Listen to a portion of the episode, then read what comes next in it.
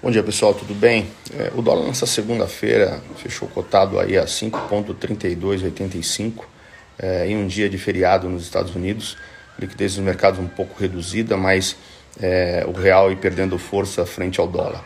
É, o, que, o que tem por detrás disso, obviamente, é, é os riscos fiscais aqui no Brasil sendo aumentados aí consideravelmente por conta dessa PEC aí que o mercado acabou adotando como PEC das bondades ou PEC kamikaze que acaba incluindo aí é, o, o, aumento do Auxílio Brasil, é, o auxílio gás, a questão do, do, auxílio aos caminhoneiros e foi aí adicionada uma questão de auxílio aos taxistas e aí subindo também o valor para o plano alimentar.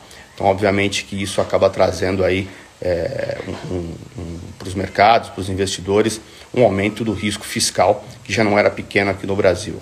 Então, realmente, isso os investidores têm ao mesmo tempo que a gente vê esses movimentos aqui no Brasil, é, os mercados globais aí realmente sentiram ali o endurecimento para o lado do Fed, que em um período de mais de 30 anos não subia juros nessa magnitude de 75 pontos.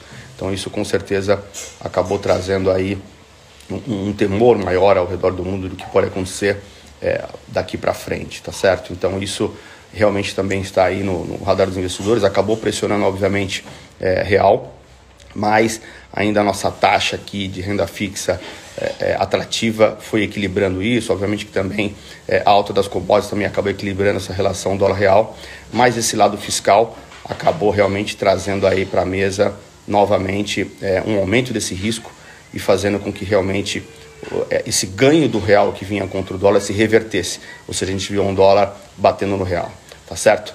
É basicamente o que a gente viu por aqui e a gente vai dividindo com vocês, ok? Excelente dia a todos.